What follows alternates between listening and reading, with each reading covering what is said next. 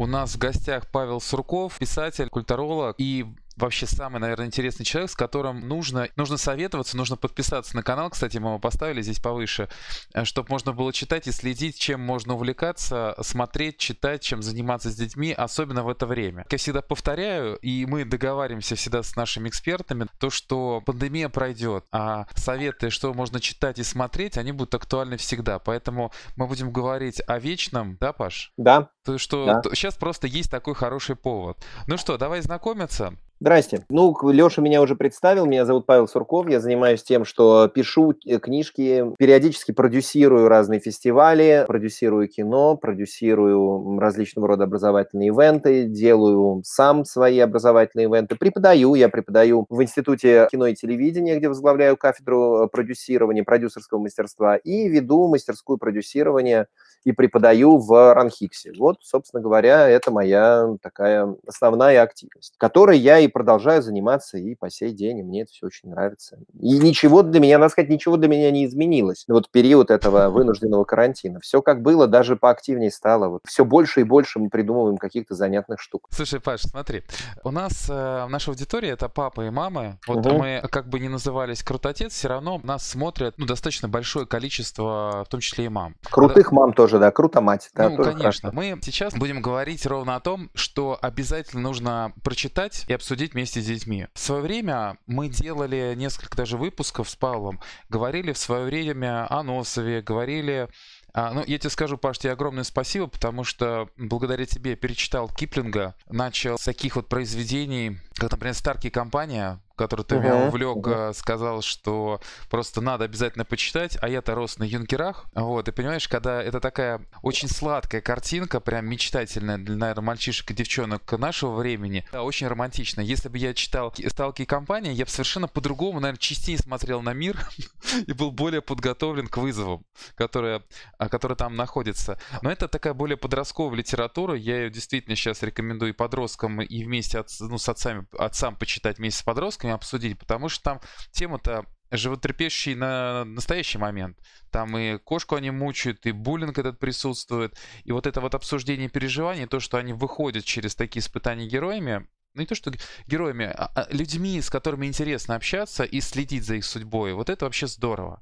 А если вот поговорить все-таки о возрасте такой вот старшего дошкольного, младшего школьного возраста. Да, тут нам на помощь приходят два больших цикла, которые, как мне кажется, вот до 10 лет уже вполне можно, где-то с, 6, с 5 до 10 э, ребенок попадает в этот волшебный мир и с удовольствием начинает воспринимать волшебную сказку, да, но волшебную сказку с подтекстом. Э, я бы, конечно, рекомендовал всем четыре книжки. Четыре книжки, которые в этом возрасте, да, даже пять, наверное, вот пять, такую большую пятерку книг, которую вам стоит прочесть. Первая книжка обязательно, это, конечно, Винни-Пух. Винни-Пух – это позволит вам а. Это очень понятный мир. Мир ребенка, мир ребенка, который окружен игрушками. Любой ребенок верит в то, что его игрушки живые, а взрослые просто это забыли. Я до сих пор уверен в том, что игрушки и мои, и моего сына, они, конечно же, живые, просто, ну, по каким-то причинам мы не можем сейчас с ними говорить, а дети могут. Вот не теряйте этого ощущения с ними и э, покажите им, что этот волшебный мир, он у вас дома, он рядом с вами. И это поможет вашему ребенку не чувствовать себя одиноким. Потому что самая большая проблема, которая сейчас встает перед детьми, взрослые ее могут нормально перенести. Это мы с вами можем на что-то отвлечься, в конце концов, в семье как-то дать какую-то разрядку, о чем-то поговорить. А ребенок, ребенку нужно общение, к которому он привык. Ребенку нужны друзья, ребенку надо гулять, ребенку надо играть да, в какие-то игры. Сейчас у него все это обрубилось. Он сидит дома в четырех стенах. Угу. Вот помощь может прийти в виде вот этой метафорики игрушечной, которая у Милна, которая очень хорошо есть. Вторая книга, которая приучает нас к ценности дома, потому что мы оказываемся действительно, вот дом – это наша вселенная, и мы в рамках этого дома можем каким-то образом путешествовать, в рамках этого дом становится нашей такой маленькой вселенной. Место, где дом, книжная серия, где дом является чем-то определяющим, где дом – это живое существо – наделенная определенной силой, наделенная определенным теплом. Это, конечно, цикл о мумитролях Туви Янсен, который, который я тоже рекомендую читать, потому что Ну, любой ребенок хочет видеть муми-маму в своей маме, а муми-папу в своем папе. И вот если я сейчас перечитывал недавно совсем, так получилось, я перечитывал совсем недавно Мумитроля, и я понял, что вот, ну все, я вырос из этого возраста. Мы все вначале, мы проходим такую прям эволюцию. Вначале мы Мумитроль, который привязан к своей маме, который привязан к своему дому, и живет вот в этой атмосфере тепла и уюта. Потом нам хочется приключений, мы уходим из дома, мы уходим на поиски какой-то лучшей жизни, но потом все равно туда возвращаемся, мы становимся сну с мумриком. А вот потом, в какое-то время, когда сами обзаводимся собственным домом, мы собственными детьми, вот мы становимся муми-родителями, мы становимся муми-мамой и муми-папой. И муми-папа должен, конечно, сидеть, писать мемуары, большую книгу о своей бурной юности, а муми-мама должна готовить кофе и не выпускать из лап сумку – но они являются вместилищем этого уюта и всегда придут своим детям на помощь. Это будет важно, ценно и интересно, мне кажется, и вам, и вашим детям. Это вторая книжка. Третья книжка, которая позволит э, ребенку почувствовать дух веселья, дух приключений, но которая подтолкнет ребенка к пониманию чего-то очень-очень важного. Она не очень популярна, ее редко рекомендуют в, к прочтению, но я ее рекомендую настоятельно. Это книжка Ричарда Адамса, которая называется «Уотершипский холм». Это история Холм? про... Уотершипский холм, да. Ого. Э, эта книжка, у него потом есть еще продолжение, которое называется «Сказки с Уотершипского холма», но вот начните с Уотершипского холма. Это книжка, которая развивается как детская сказка про кроликов, которые выживают охотники со, со своего насиженного места, где они жили, и они отправляются искать э, лучшей доли, они отправляются искать себе новый дом. И вот получается такое большое кроличье путешествие – когда кролики э, сталкиваются со вполне понятными опасностями в виде там собаки, охотников, людей. Но вместе с тем вот этот мир кроликов Адамсом продуман до невероятности. Он прям очень-очень-очень-очень плотно, очень тесно продуман. И мне кажется, что это прям волшебный мир живых существ, которые вполне себе логичны, вполне себе реальны. Там нет никакой фантастики, да, там нет волшебства, там нет э, магии, да, это обычный кроличий мир с их кроличьей логикой и с их кроличьим видением. Это поможет вашему ребенку понять, как другие существа, если у вас дома, например, живут кошки или собаки, или там, не знаю, попугайчики – то он тем лучше, или морские свинки, то он поймет, как эти существа, которые живут рядом с нами, как они видят мир. Это очень хорошая книжка, очень хорошая, интересная Прекрасно. сказка. Я, кстати, про нее не знал. Если Винни-Пуха, например, прочитали мы уже, с Мумитроли, конечно же, на повестке стоит, а вот э, про Холм нет, даже не слышал. Спасибо. Вот, вот, вот Оршипский холм прям обязательно надо читать. Адамс один из главных вообще писателей 20 века mm-hmm. и э, человек, который фактически сделал современную английскую литературу. Это у нас его мало знают, а в Англии это культ не меньше там Толкина или Льюиса. Я намеренно не рекомендую сейчас Нарнию и Хоббита, хотя, конечно, у меня прямо чешутся руки порекомендовать и эти две книжки, но это такое чтение, если, потому что это то чтение, которое сработает, если вы, родители, любите мир Льюиса или мир Толкина. Тогда вы привьете любовь и к, и к этому миру и своему ребенку. Либо он сам это прочтет, когда чуть-чуть подрастет и сможет уже сам погружаться в этот мир. Я «Хоббита» прочел сам. У меня родители были не в курсе, да, а вот то самое издание 76 года с рисунками Беломлинского в переводе Рахмановой мне попалось в руки. Где-то 4 года я его осилил сам. И... Сколько тебе было, Паш? Когда я «Хоббита» прочел, мне было 4 года. Мне было 4 года. Когда я прочел «Fellowship», ну, «Хранителей» в переводе Муравьева Костяковского, был, мне было лет 5-6. И вот меня это, меня это очаровало. Беда была в том, что не было других частей. Перевод окончания саги, да, появился только в 87 году. И представляешь, каково мне было терпеть... Сколько лет? 7? 4 года. 4-5 лет мне приходилось терпеть, чтобы узнать, что там случилось дальше. А в послесловии намекали, что продолжение это еще круче. И вот до сих пор э, именно вторая часть, которая Two Towers, две твердыни, две башни в разных переводах, она у меня самая любимая, потому что она была самая ожидаемая. Я ждал, где там будет продолжение. И она у меня самая зачитанная стоит, потому что я ее читал не ведь сколько раз. Вот это ощущение, что вот пришел к тебе этот волшебный мир. Слушай, Но мы... Паш, ты сейчас затронул, знаешь, вот такую тему, угу. она, мне кажется, безумно важная. Вот вчера мы с Дмитрием, основателем Чевостика, говорили, он тоже говорил, я начинал со времен, когда мы диски делали. И вот этот диск, купить его, принести, это было событие. Моя дочь, которая сейчас уже 17 лет, она Гарри Поттера смотрела постепенно, а, получая вот эти вот серии. Ну, так получилось, что первая она уже посмотрела как-то, а дальше мы тоже ждали, и это был целый процесс вот взросления. И это на самом деле круто. И я даже сейчас немножко сочувствую своему младшему сыну, потому что у него, возможно, сейчас есть не то, что все посмотреть, а самому еще найти это все. И вот... А Кайфуха, да, потому что вот, вот, кстати говоря, я это поймал себя на мысли, э, потому что у меня тоже, у многих знакомых, дети росли вместе с Гарри. Опять же, Незнайка наш, то же самое, для каждого Незнайка, возраста. Да, для каждого возраста. Егор Тимурович Гайдар признавался, что Незнайка на Луне является его любимой книгой по экономике. Да, экономист Егор Гайдар это говорил. И там действительно капитализм описан очень точно в Незнайке на Луне. Это такое... А фантазии в солнечном городе какие? Про О... пылесосы, которые ездят, убирают. Да, да, да, да, да, да, да. Вот эти, вот, вот эти совершенно невероятные машины, да, вот эта технократическая история, да, которая там появляется. Мне, мне тоже очень нравится. Или эти шахматные автоматы, которые играют в шахматы. Мне, мне вот всегда хотелось эти люди уже знали, что мы будем сейчас общаться по 5G. Да, да, да, да, да, да, да. Носов вообще очень много чего придумал и очень много чего предусмотрел. Вот, э, еще две книжки, да, я хотел да. вам э, еще порекомендовать. Я Знаете? извини, вот сейчас почему я про это говорил, потому что я знаю, ты на это особо делаешь акцент, и если ты прокомментируешь вот как раз, как детям помочь расти в этой теме, было бы а очень какой круто. именно? Какой именно? Ну, теме? совместно с детьми, вот именно что-то, а, читаю, условно, того же Гарри Поттера Носова, вот, вот э, давай поможем им расставить акценты. Потому что есть книжки, есть возможность там вместе почитать. Ну, пока я, допустим, сыну читаю, не читает. Или, или дать ему почитать. И вот э, дать вот этот вот момент, э, посмаковать немножко, помечтать. А, очень просто. Дети же всегда э, очень любят отыгрывать то, что произошло и отыгрывать. Э, почему я порекомендовал Винни-Пуха? Потому что Винни-Пуха очень просто отыграть дома. Ты берешь э, своего собственного плюшевого мишку, и у тебя дома появляется твой Винни-Пух. И ты начинаешь э, вместе с ребенком отыгрывать произошедшее.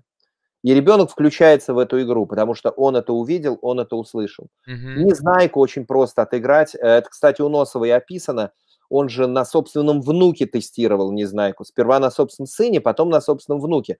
Они реально играли в маленькие машинки и представляли в маленьких солдатиков и представляли, что это живые человечки. Откуда появился Незнайка в солнечном городе? Он оттуда и появился, что эти маленькие человечки начинали состыковываться с игрушечными машинками. Это игра в игрушечные машинки э, с помощью солдатиков, да. Точно так же происходит «Незнайка на Луне», да, игра в космос. А вот теперь наши человечки полетели на игрушечной ракете. А куда они полетят? Они полетят на Луну. А там, наверное, тоже есть какие-то приключения, там тоже есть какие-то человечки. Вот устраивать игру по мотивам прочитанного, связанную с прочитанным, в которую ребенок с удовольствием включится, а он с удовольствием включится, потому что для него это интересный мир, для него это новый мир, и все книжки, которые я рекомендую, они как раз и построены на том, что они создают свою собственную атмосферу, свой собственный вот такой большой мир, в котором оказывается погружен и читающий ребенок, ну и взрослый, соответственно, тоже.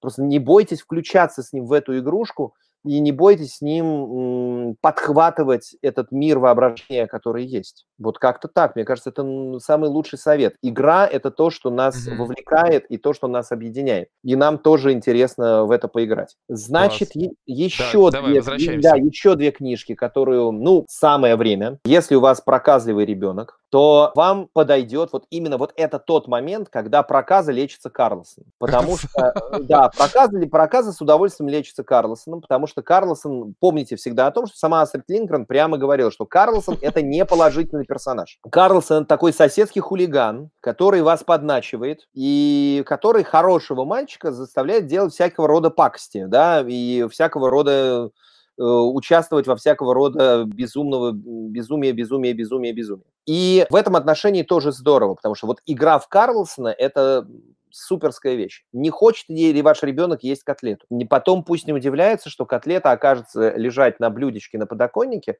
потому что ее попытался стащить Карлсон. Гарантирую, что после этого котлета будет съедена, чтобы Карлсону не досталось. Или наоборот, он подкормлет Карлсона, но потом всегда это... То есть это вот игра в невозможное, игра в плохое, игра в запрещенное, которая делается вот с весельем, делается с радостью. У меня вот хоть совсем маленький ребенок, он пока только увидел мультик про Карлсона, но он с удовольствием играет в привидение, да, натягивая на себя простынку и бегая и всех пугая. Это довольно, это довольно здорово, и это дает ему некоторую разрядку да, вот он так побегает, поиграет с вами в привидение полчаса, и вам гарантирован еще час покоя, когда он устанет и начнет, там, не знаю, собирать свой пазл или листать свою книжку. Но это, это тоже хорошая штука для разрядки, и Карлсон здесь ваше безусловное спасение. И, наконец, пятая книжка. Это вот как раз для детей. Почитайте, на мой взгляд, это история, которая поможет вам фантазировать и поможет вам говорить на детском невероятном языке. Это есть совершенно потрясающая потрясающая сказочная книжка.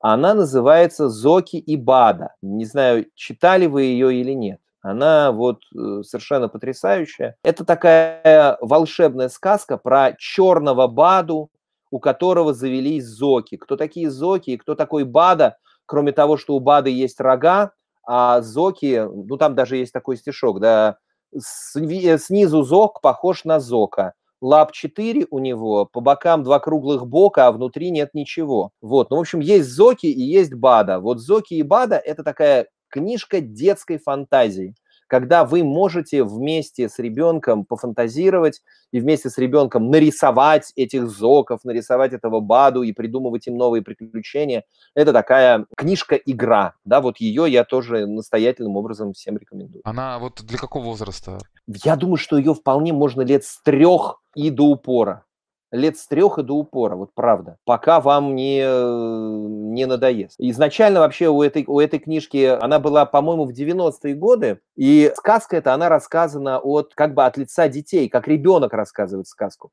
ее написали талантливые такие люди, э, Ирина и Леонид Тюхтяевы. И вот они явно были подкованы в педагогике, и они такие прям очень-очень-очень милые. Класс, класс. Вот это для хотя говорят, прав... да, хотя говорят правильно произносить одного из героев не Бада, а Бада, потому что у него рога, и он любит бодаться но в рифму там все стишки попадают на то, что он Бада, да, поэтому, в общем, я его Бадой называю. Это вот у меня ассоциации с ним, вот он как Тотора, да, Тотора из мультика Миядзаки. Он вот кто-то такой непонятный, живущий рядом с тобой и, и добрый, по большому счету. Вот, вот это, это хорошая, это тоже хорошая история. Ну и еще, еще есть куча разных других книжек, которые позволяют нам фантазировать. Если у вас ребенок любит рисовать, то вот вам э, потрясающая повесть Ирины Токмаковой «Наступит веселое утро». Это если у вас, если вы в доме все переругались, если у вас вы уже друг друга выносить не можете, а я понимаю, что когда пойдет там второй, а то и третий месяц карантина, вы точно будете друг на друга бросаться. Ну, потому я, я что... думаю, уже. Да. Есть этот запрос. Вот, э, вот самое время открыть повесть Токмакова и наступит, весел... э, и наступит веселое утро. По-моему, Токмакова, я сейчас перепроверю. Очень трогательная вещь. Если еще она у вас будет с рисунками замечательного художника Майя Митурича, да, Токмакова, все правильно помню. И там история про то, как в одной семье, простой семье, в которой есть мама, папа, бабушка и дочка. Как раз накануне праздника в семье поселились хмурцы. Хмурцы – это такие маленькие существа, их никто, их э, никто не видит, но они питаются нашей радостью, и они питаются нашим хорошим настроением. Там, где поселились хмурцы, там все хмурятся, там все ругаются, там все, в общем, нехорошо. И вот маленькая девочка с помощью своей новой подружки, а кто эта подружка, вы узнаете, когда прочитаете эту сказку, отправляется в удивительный мир, в мир, э, который состоит из рассказов ее бабушки о ее прошлом, из самой, из мечтаний самой девочки, из рисунков, которые эта девочка нарисовала. Отправляется, чтобы вернуть в дом радость, вернуть в дом веселое утро. Почитайте, это очень хорошая сказка, она очень трогательная, она очень добрая. Прекрасное решение, Паша, действительно актуально. Я думаю, что э, а, особенно сейчас на нее можно обращать внимание, так как многие э, папы уже столкнулись с тем, что надо как-то чем-то занимать детей. а многие же еще и работают, и надо чем-то занимать детей. Вот да. я думаю, что любая разрядка, любые какие-то такие моменты, но они в принципе актуальны. Что тут да, говорить? Да, да, тут, да. Тут, других, тут других вариантов нет. Надо сказать, что все эти сказки, про которые я перечисляю, они же все обладают еще, кроме как раз сказки Токмаковой, она, к сожалению, не экранизирована. А все остальные сказки, которые я... И вот Зоки и Бада, он тоже не экранизирован, но из него может получиться, по-моему, очень хороший мультик. Насколько мне известно, mm-hmm. мультика пока такого нет. Но все остальное вы можете еще, и если у вас ребенок обладает некой там тягой к просмотру чего-нибудь, вы можете это еще подкрепить соответствующими просмотром соответствующих там мультиков или фильмов, снятых по мотивам этого э, произведения. По Уотершипскому холму есть совершенно потрясающий, недавно вышел на Netflix сериал. Кстати, вот про оригинальные книжки и про очень и, и про то, что стоит как раз с детьми в этом возрасте посмотреть. Есть два мультфильма, которые магическим, магнетическим способом действуют э, ребенка. Снял эти мультики в качестве продюсера, и их автором сюжета и автором музыки, и озвучил всех героев один и тот же человек. Зовут его Пол Маккартни. У него есть два совершенно фантастических мультфильма. Первый называется «Медвежонок Руперт» и «Лягушачья песня». «Руперт and the Frog Song». Обязательно смотреть. Это будет интересно и детям, и взрослым. Это волшебная сказка. Она, они маленькие, они маленькие. Вот у меня ребенок даже вот почти в три года э, уже посмотрел, и ему очень понравилось. На языке оригинала? А там не важно там не важно, потому что там практически нет текста. А тот текст, который есть, даже в, человек, который не знает английского языка, сможет перевести. Там все, там все предельно просто. И второй мультик, который называется Tropic Island Hum или э, Шум тропического острова. Там потрясающая, значит, история, как лягушонок и бельчонок отправляются в путешествие на волшебном шаре, и оказываются на таком волшебном тропическом острове. Там, в общем, ничего нет, кроме песен, музыки, и там даже нет каких-то прям приключений особых. Там есть вот просто музыка, песни. Заодно ребенок узнает, как выглядят разные музыкальные инструменты и как на них играть.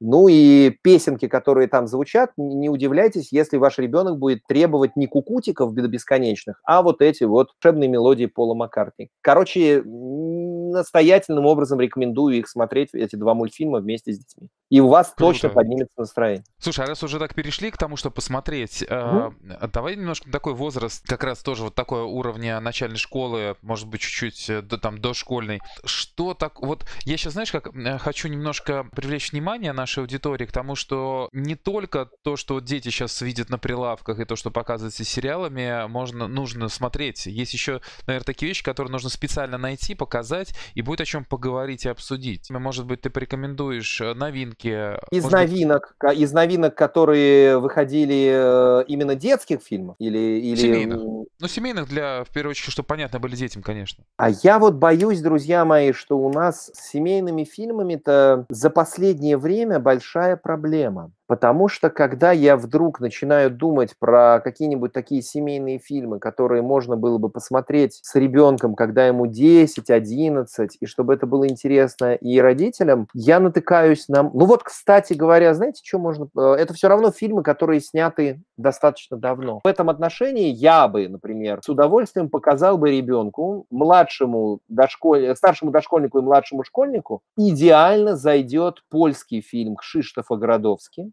Академия пана Кляксы. Совершенно потрясающее кино начала 80-х годов, которое было снято, снято нашими кинематографистами совместно с польскими кинематографистами. Там есть, это прям, это реально патерианская история. Там есть мальчик, он такой м, неумеха, Адам Нескладушка его зовут. Он вот ничего не умеет, у него все вали, его все обижают. И он попадает в волшебную академию пана Кляксы, сказочная академия, и чтобы туда попасть, нужно обладать лишь одним единственным свойством. Твое имя должно начинаться с буквы А. И там преподаются удивительные предметы. Кляксописание, язык растений, язык животных, детей вид- учат видеть интересные сны, детей учат видеть добрые де- делать добрые дела. Это такая хорошая, добрая сказка про идеальную школу на самом деле. Вот она классная, обязательно ее посмотреть. Ребенку уже в этом возрасте можно показать один из лучших немецких фантастических и сказочных фильмов «Бесконечная история». Это один из лучших... Это 80-е года, Это да? 80-е тоже года, но он не стареющий совершенно. Это фильм, который, как мне кажется, и взрослые посмотрят с удовольствием, потому что мы сейчас находимся в ощущении именно этого, когда наш волшебный мир того и гляди, захватит страшная, пугающая пустота. Вот надо это... Чем мы больше ее боимся? И чем мы больше ее боимся, и чем меньше мы фантазируем, тем ей легче становится. Поэтому ее нельзя бояться, и надо продолжать фантазировать, чтобы волшебная страна фантазия пришла на помощь и нам помогла. Вот, и мне кажется, что это идеальный такой, идеальная форма идеального мира. Ну да, там и образы, и собаки такие милые, классные, и, в э, принципе, это дракон, сделано. это Собака дракон такой, да. Да, Фалькар, одна из самых, одно из самых волшебных существ. И, кстати, в Германии на киностудии, где снимали этот фильм, до сих пор этот дракон есть он там лежит, и это один из самых популярных детских аттракционов. Дети mm-hmm. на нем до сих пор катаются, что говорит о том, что фильм не стареет, несмотря на то, что прошло почти 40 лет с момента его создания. Ну а если у вас есть дети постарше и дети романтичные, ох, не должен я вам этого говорить, друзья мои, но посмотрите фильм, вот два фильма они забытые, потому что они пришлись на перестроечные времена, но они такие трогательные. Первый фильм называется «Безумная». Это два фильма нашего великого режиссера Леонида Нечаева, автора «Приключений Буратино» и «Красной шапочки», и про «Красную шапочку», да, самого романтичного детского режиссера, который умел так снимать детские фильмы, что эти фильмы взрослеют вместе с нами и они не стареют. И ведь когда показывают приключения Буратино, ну мы все равно его включаем и поем вместе с Роланом Быковым и Санаевой «Какое небо голубое». Да мы, не, мы ничего не можем с собой поделать, нас тянет э, вот туда, нас тянет на, в, это, в, в этот волшебный мир. Вот у Нечаева есть два фильма, снятые в 90-е, в конце 80-х, в начале 90-х, и поэтому они такой популярности, как «Буратино» или «Красная шапочка», не получили. Это первый фильм по повести Пола Гелико Томасина про кошку. Называется «Безумная Лори». Посмотрите, это э, mm-hmm. сказочная история, которая про, э, рассказывается от лица кошки. А как раз о том, что у кошки 9 жизней, и что происходит с кошкой, когда она умирает, и умирает ли она вообще. Может ли она вернуться к своим хозяевам. И что, как кошка проходит весь, весь путь человеческой истории, который кошка прошла рядом с человеком. Очень интересное кино и очень добрая сказка. И вторая добрая, но вот это для детей чуть-чуть постарше, хотя, я думаю, и десятилетки все поймут и почувствуют. Это сказка, которая называется «Не покидай». Угу. Это такая волшебная фантазия самого Нечаева по мотивам Текереевской сказки «Кольцо и роза», но там от Текерея осталась только волшебная роза а больше ничего не... Ну и подмененный принц. И больше ничего там не осталось от Теккерея. Зато это такая самостоятельная сказка с потрясающим, вообще невероятным актерским составом и великолепными песнями э, Евгения Крылатова. Потрясающей совершенно музыкой саундтрек «Не покидай» живет у меня неизменно в плеере, и я его постоянно слушаю, когда мне тоскливо или, наоборот, когда мне весело, я вот... Э, это песни, которые всегда со мной. Паш, ну я смотрю, у тебя много что с собой, у тебя целая библиотека книг, картины, гитара даже рядом стоит, поэтому... И не одна. Да, но это, это, это всего лишь малая часть того, чем мы, расп... чем мы располагаем в это, на карантине. Вот это давайте... пианино завалено книгами, да? Там лежат книжки, с которыми я сейчас пристально работаю, потому что я пишу сейчас два учебника, ага. и вот там склад того, с чем я работаю, работаю, и чтобы ребенок сюда не врывался,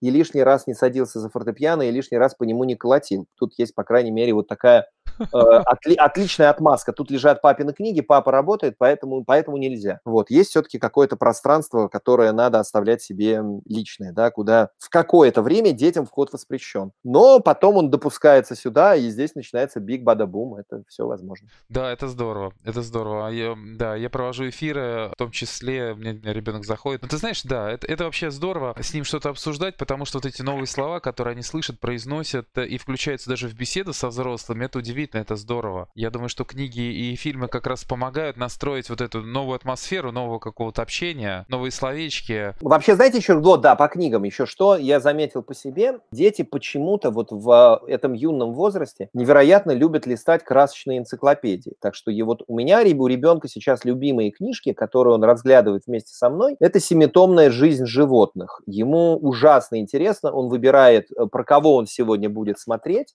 Он будет сегодня смотреть про рыб, там или про птиц, или про осьминогов. И вот мы с ним открываем эти книжки и смотрим на разнообразное количество цветных иллюстраций с изображением разного рода животных. И мечтаем о том, как карантин закончится, и мы пойдем, например, в зоопарк, чтобы на них на всех вживую посмотреть. Да, скоро еще астрономия начнется. Тоже дети обожают смотреть. Да, да, да, да, да. Космос это, это да. еще одна да, страсть. Вот, вот если у вас есть Планеты, такие, астероиды, вот это все. Э, да, такие книжки, прям это тоже очень хороший способ и рассказать ребенку, как это устроено, и вместе, может быть, что-то свое освежить в памяти, как это выглядит, да, и как, как все это э, происходит. И мне кажется, что это и родителям полезно заодно, хоть вспомните последовательность планет в Солнечной системе.